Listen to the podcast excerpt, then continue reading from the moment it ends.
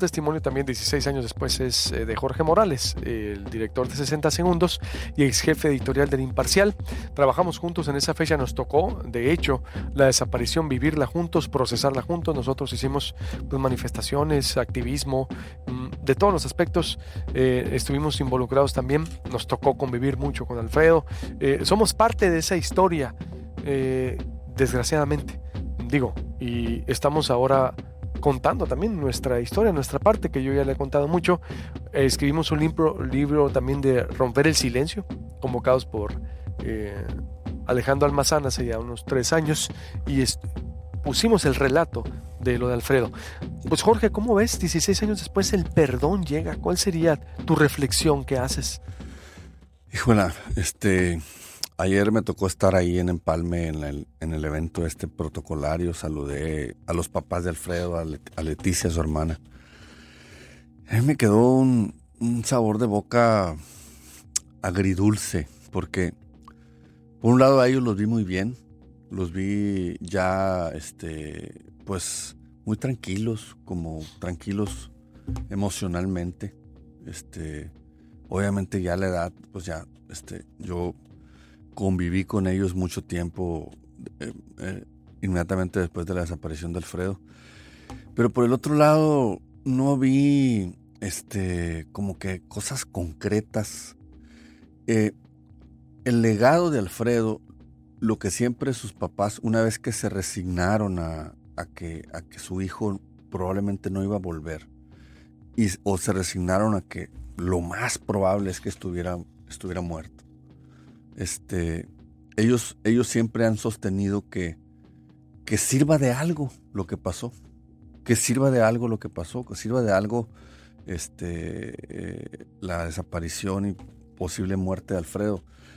Y, y, lo que pasó ayer, yo siento que es más bien una, una medida política del gobierno mexicano para evitar eh, una, una observación mayor o más contundente de parte de la Corte Interamericana de Derechos Humanos. Que es positiva, sí, que es buena, sí, que mandaron yo creo que al mejor hombre que tiene el gobierno mexicano, que es Alejandro Encinas. La, la verdad es que mis respetos para ese señor. Es extraordinario funcionario público. no lo digo yo, lo dice mucha gente que lo ha tratado. Este, y, los noté a ellos contentos. Creo que eh, eh, el, dolor que siempre han tenido por la desaparición de su hijo lo han transformado en, la necesidad de un legado, en la alegría de un legado y lo que pasó ayer, el volver a visibilizar a que las nuevas generaciones, estamos hablando de 17 años, tu, tu staff estaban en, pañales, o sea, estaban en, la, el kinder, ¿no? O sea, en kinder, yo creo Estaban en el kinder. ¿Cuántos años tú, Leonardo? Fíjate. ¿21? Tenía, cuatro años. Tu cinco años. Tenía cinco, en el kinder, exactamente. No, sabí, no saben de qué se trata, no tienen ni idea de qué se trata. Y, y, eso fue muy positivo, la verdad, este, muy positivo que, que las nuevas generaciones sepan que eh, en, en Sonora ya tiene tiempo ocurriendo ese tipo de cosas. Bueno, y que a partir de ahí se desencadenó una ola de desapariciones. Alfredo fue el primero de los primeros en el siglo, en el actual siglo, ¿no? Porque en el siglo pasado, sí, desde Manuel Bendía, Manuel Buendía en los ochentas, eh, después Benjamín Flores, de, Flores, San Luis Colorado. Colorado en los noventas, el Gato Félix con Jesús Blancornelas también en, en Tijuana, con el Semanario Z que por cierto, Blancornelas también narró, relató. Pero en el siglo este, el primero fue Alfredo. Y además, y además fíjate que la, la forma como, como en su momento visibilizamos el problema, sí. este, también ayudó a que, a que el gobierno mexicano, en ese tiempo encabezado por Vicente Fox, le pusiera más atención al tema de la protección a periodistas. Es más, yo te puedo decir que la desaparición de Alfredo es, la, eh, es el antecedente más real de lo que vino después de que se crearon agencias del Ministerio Público especializadas en protección de periodistas en, PGR, que se crearon este, eh, instituciones dentro de la Comisión Nacional de Derechos Humanos, que fue una instancia que acudimos mucho, mucho, muchísimo acudimos nosotros. Y, ahora lo que es la, Fiscalía especializada en atención a, a este, delitos cometidos contra la libertad de expresión y que incluía activistas, ¿no? Últimamente que se incluyeron los activistas. Yo creo que la, el sacrificio, yo lo, lo, decía en una entrevista ayer, el sacrificio de Alfredo, este, finalmente después de 17 años podemos decir que, que no fue en vano, porque obviamente no es el ideal, no es lo que quisiéramos. Todos hemos aplicado la autocensura en el tema del narcotráfico. Eh, este, muchos no recuerdan por qué Alfredo Jiménez Mota investigaba temas de narcotráfico. Yo sí lo recuerdo porque, porque fue un plan editorial que diseñamos en aquella ocasión. Sonora siempre se había mantenido, si recuerdas, Luis, eh, al margen de, de, la violencia generada por el, por el narcotráfico. Nosotros veíamos estadísticas de, homicidios, balaceras, y Baja California siempre al frente, Chihuahua siempre al frente, Sinaloa siempre al frente. Yo recuerdo que se lo pregunté alguna vez en una entrevista al procurador Rafael Macedo de la Concha. Y pues no, no, no había una explicación de qué era lo que pasaba. La explicación, digamos, informal era es que Sonora es demasiado importante, estratégico para el trasiego de drogas hacia Estados Unidos por su ubicación geográfica, por su colindancia con Arizona, que Arizona es como que un, como una, un almacén de mercancías hacia toda la zona, la costa este de Estados Unidos. Y, y cuidaban y tenían muy dividido. De repente, después del 2003-2004, empezamos a ver en Sonora asesinatos eh, y, enfrentamientos relacionados con el crimen organizado. En plena calle, en el cine, en, las, este, en, lugares públicos. Y, nosotros sentíamos en el periódico que, que no estábamos, o sea, que teníamos que ir más allá de cubrir la nota de los hechos, como es lo que nos enseñaron eh, en el hacer periodismo de investigación y de tratar de explicar qué era lo que pasaba. Este, eh, entonces, más allá de retratar los hechos del día a día que pasaron, mataron a tres, mataron a cuatro, mataron a cinco, que es lo que apenas ahorita hacemos de manera, los medios en general, de manera muy somera y muy cuidadosa. Había que entender por qué estaba pasando eso. Exacto. Tengo que hacer un corto y vuelvo contigo. Estoy con eh, Jorge Morales, el periodista Jorge Morales, director de 60 Segundos, ex jefe editorial del Imparcial, ex jefe Alfredo Jiménez. Eh, trabajamos juntos eh, como equipo y estamos recordando de por qué Alfredo hacía lo que hacía, de por qué llegó, de cómo llegó y remitiéndonos a 18 años después cuando empezaba exacto la violencia en Sonora a emerger y las matazones. Bueno, ahorita están, vean, la de Pitiquito Ahorita es un día así y otro también y otro también y es una violencia incontenible, implacable. Hace 17 años, 18 años empezaba y no solo no lo han detenido, no. ha empeorado y hasta ahorita no se ve nada claro. Volvemos para culminar el relato aquí de Jorge Morales, ex jefe editorial del Imparcial, ex jefe de Alfredo Jiménez, eh, director de 60 Segundos, contándonos su testimonio de lo que ocurrió hace 17, 18 años, cómo empezaba, eh, cómo emergía la ola de violencia en Sonora, se nos olvida. Ahorita ya es el pan de cada día, desgraciadamente. Desgraciadamente. Y sí, yo recuerdo muy bien, los periodistas aprendimos, nos costó una desaparición para aprender que no te puedes meter con el narcotráfico y que del periodismo hay límites o no hay loco que coma lumbre, como quieran llamar. Desgraciadamente, entonces vino Alfredo a explicar qué pasaba. Exactamente, este, empezamos nosotros a buscar un especialista en el tema. Y, alguien nos recomendó este, a Alfredo, que estaba este, trabajando en el debate. Así es. Eh, yo lo entrevisté, lo entrevistó Lourdes Lugo, nos gustó, le, le, hicimos un buen ofrecimiento y se vino. Y su tarea era explicarnos por qué estaba sucediendo esa violencia a la que no estábamos acostumbrados. Una tarea que, por cierto, hoy nadie realizamos pues porque tenemos miedo, ¿no? Mm. Nos autocensuramos. Pues claro, no quiero que me desaparezcan. En ese momento, en ese momento, pues no, no teníamos miedo porque no nos había pasado nada todavía de esa manera.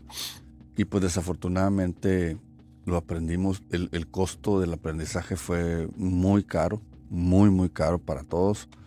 Este, poca gente lo sabe, Luis, pero Recuerda que anduvimos con protección 24/7, varios, varios, este, personas, reporteros, eh, yo mismo, eh, por temor a, a, las represalias que se pudieran generar de la investigación del caso Alfredo Jiménez Mota. Porque lo que sí tengo que admitir es que, al menos en lo que vimos, sí le echaron ganas, sí le echaron ganas. Había todo el ejército mexicano en su destacamento en Sonora al servicio de la CIEDO, de la Subprocuraduría de Investigación de Delincuencia Organizada. La CIEDO se apoyaba mucho en, nosotros para ciertas investigaciones porque desconfiaban de las autoridades estatales, desconfiaban de la Procuraduría, desconfiaban de las policías municipales, ni se diga. Y, y, fue pues un ir y venir, cateos. Yo recuerdo alrededor de 60 cateos en, ranchos, se encontraban restos humanos. Se, empezaron al 1800 que, que, mostraste en esa calca que está en la puerta de la casa de Alfredo, nos llegaban todos los días informes de que el cuerpo de Alfredo está en tal parte. Entonces se hacía un operativo, se llegaba y no se encontraba el cuerpo de Alfredo, pero se encontraba droga, se encontraba este, restos humanos. Desafortunadamente ninguno coincidía con, el ADN de los papás de Alfredo, nunca coincidió. Y hay una cosa que, yo nunca he contado y que los únicos testigos de esto que te voy a decir fueron, son don Alfredo, que ayer lo platicamos él y yo, y, Juan Gili. José Luis Santiago Vasconcelos, el, titular de la, de, la, de la CIEDO en aquella época, nos visitaba cada cierto tiempo, cada mes, para darnos informes de los avances de la investigación. Y un día, este, que fue la última vez que lo vimos y que ahí prácticamente rompimos relación con la CIEDO, un día nos llegó este, y nos presentó el cuerpo o la, autopsia de un personaje que era de los líderes de, del sur de Sonora y del, cártel de Sinaloa en el sur de Sonora y en el resto del estado, de apellido Enrique Esparra que lo habían asesinado, torturado y lo habían aventado de una avioneta por allá por Masiaca, cerca de la carretera internacional en Navojoa. Entonces se llega a señor Vasconcelos y nos dice, señores, este, el asunto de Alfredo está resuelto. Él es el autor intelectual y material. Y, ¿El cuerpo les presentó? Eh, bueno, la autopsia, ¿no? Un video. Ajá. Y este, todas las personas involucradas en, la, en el secuestro de Alfredo están muertas. Las mandó a asesinar el Chapo para porque Chapo, Guzmán, porque a raíz de este secuestro y de este asunto, pues le hemos pegado, le hemos decomisado y pegado y ha perdido más de 200 millones de pesos, nos dijo, en, en bienes que le hemos asegurado, ranchos, vehículos, droga. Y pues se enojó y mandó matar a todos y el asunto se acabó. Cerrado. Ahí está, gracias. Obvio le dijimos, espérate, espérate, ¿cómo, cómo, cómo, cómo, cómo que se cierra el asunto? Sí, ya no hay nada que investigar. Ya no hay nada.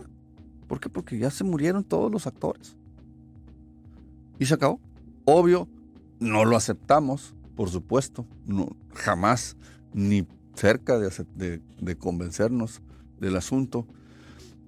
Se rompió la comunicación con la CIEDO. A los meses o semanas es cuando pasó el accidente donde falleció junto con Juan Camilo Mourinho, José Luis Santiago Vasconcelos, ¿no? Y pues ahí prácticamente este, se acabó la comunicación con, la entonces PGR, que era la que tenía el caso este, siguiéndolo, ¿no? Este, entiendo que ha habido actuaciones nuevas después con los años por, eh, eh, recomendaciones de la CIP. Por eso la CIP justo se fue a la Corte Interamericana de Derechos Humanos porque ya no encontró respuesta del gobierno mexicano respecto a la investigación, al paradero de Alfredo y a encontrar la verdad. Porque más allá de encontrar un cuerpo, recuerdo yo todo lo que, lo que pasaba, más allá de encontrar un cuerpo, lo que queríamos era saber la verdad.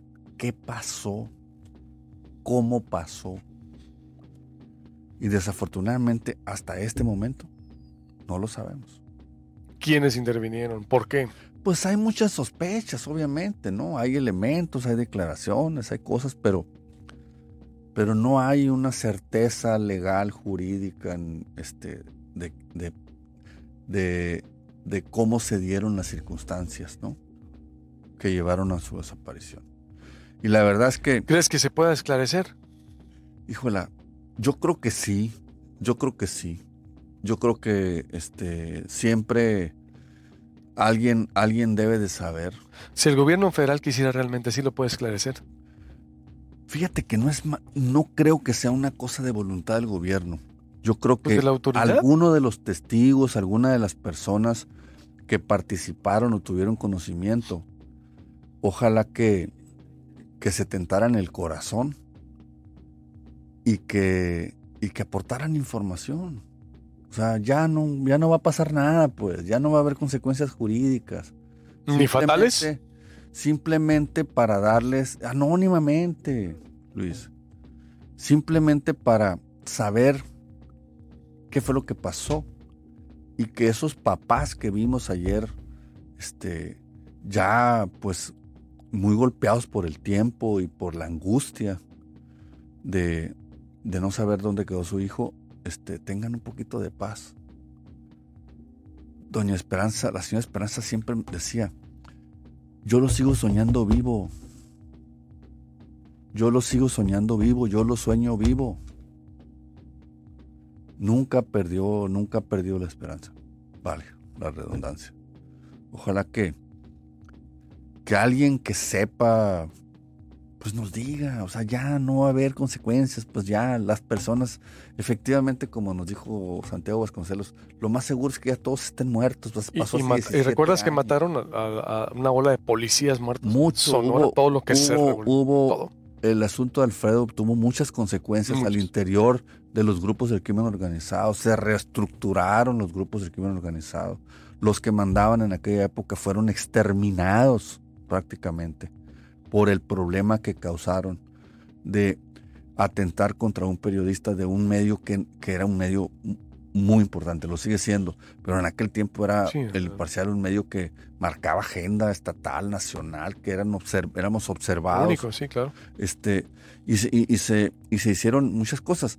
Entonces, de verdad, ojalá yo apelo a la conciencia, a la humanidad de alguien que sepa, que sepa algo que pudiera llevar a, a darles una poquita más de paz a esos señores que tienen 17 años esperando que su hijo regrese.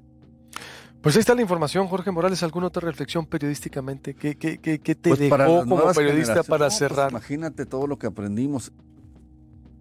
La aportación de la aportación a la, al, ejercicio periodístico de ese de esa de ese sacrificio, Alfredo lo decía ayer el periodismo se lo llevó. Me dijo ayer su papá, ¿no viste? Me dijo mi papá, amaba el periodismo y el periodismo se lo llevó. No, ya casi yo, de ver, yo estaba firme, tuve que estar. Alfredo no, Alfredo no le preguntó a nadie, ¿eh?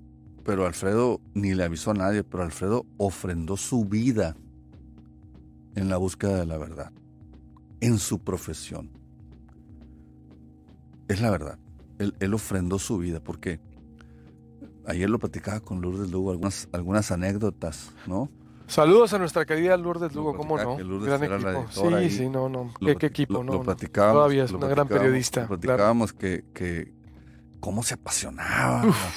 No descansaba, si era su descanso, si era noche, día, lo que sea, no, no paraba por... Por la nota. Por la nota. ¿Recuerdas que cuando se, cuando, cuando salió de también la ola de, de fugas con, en ese sexenio, eh, el mismo Alfredo cuando se escapó uno en silla de ruedas del cerezo ah. y el Alfredo lo cubrió, estaba descansando y, se iba, es decir, era un reportero de este 24/7 que también hay que cambiarle eso a la profesión porque la profesión ve como vaya han terminado muchas historias en el país, Jorge, digo, yo creo que también nos deja esa reflexión porque nos costó aprender con una desaparición. Nos costó, me refiero, yo no lo tenía cargo directivo.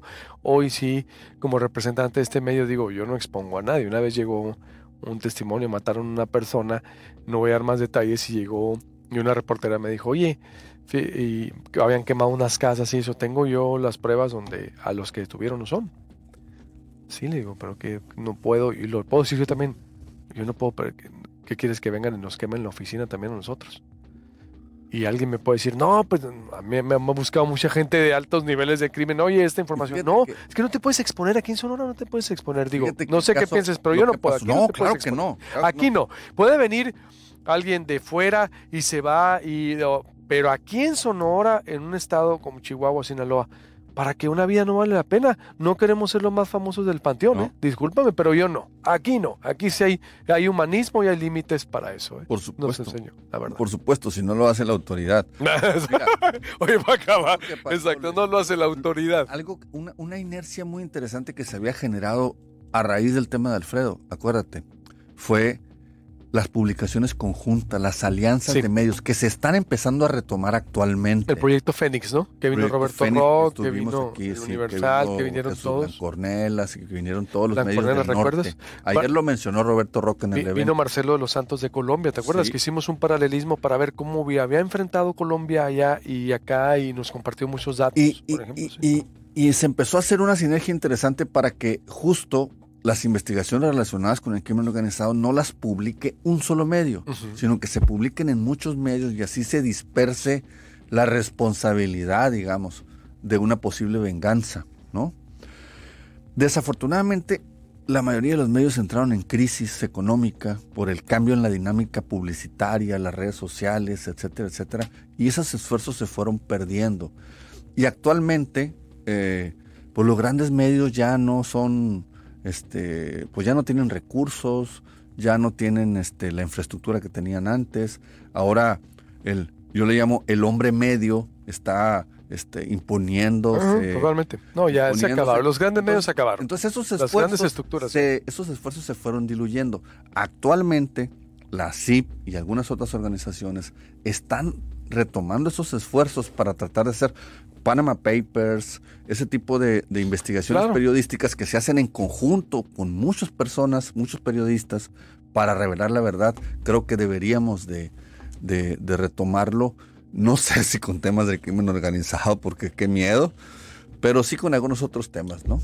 Sí, con temas sí se hacen, digo, lo seguimos haciendo y en su momento, por ejemplo, cuestiones de la Operación Zafiro, eh, estafa maestra, aquí las publicamos muchísimo en su momento, digo, no tuvo, que no hayan tenido el eco como eh, se, se debieron tener, pero aquí, digo, lo hicimos con Mexicanos contra la Corrupción, lo hicimos muchísimo, lo hemos hecho, Jorge, la verdad, digo, ahí sí, discúlpame, pero lo, lo tenemos haciendo hace mucho, ¿no? Pero tal vez para el crimen, eh, es decir, es riesgoso, pero lo dijiste muy bien. Oye, la autoridad no lo hace. La autoridad no los no, no, no combate a nadie. Ve Pitiquito, ve Plutarco Elías Calles, ve Guaymas, ve KGM, ve el país.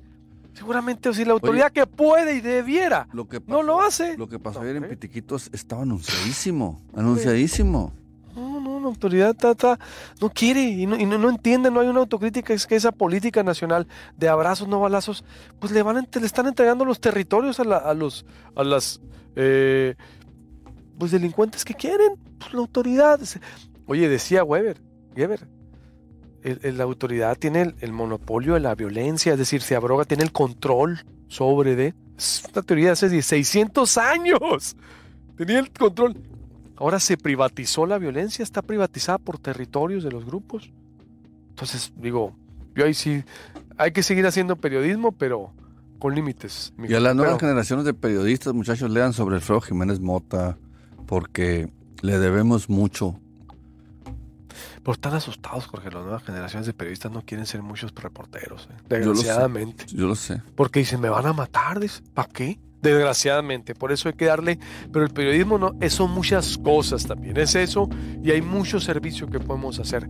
Pero Jorge, qué gusto, eh, de verdad. Gracias de nuevo por la invitación. Para mí siempre es muy, muy satisfactorio venir a tu estudio y platicar contigo y tu auditorio. Te vamos a seguir invitando, por supuesto, para este y otras reflexiones, con mucho gusto.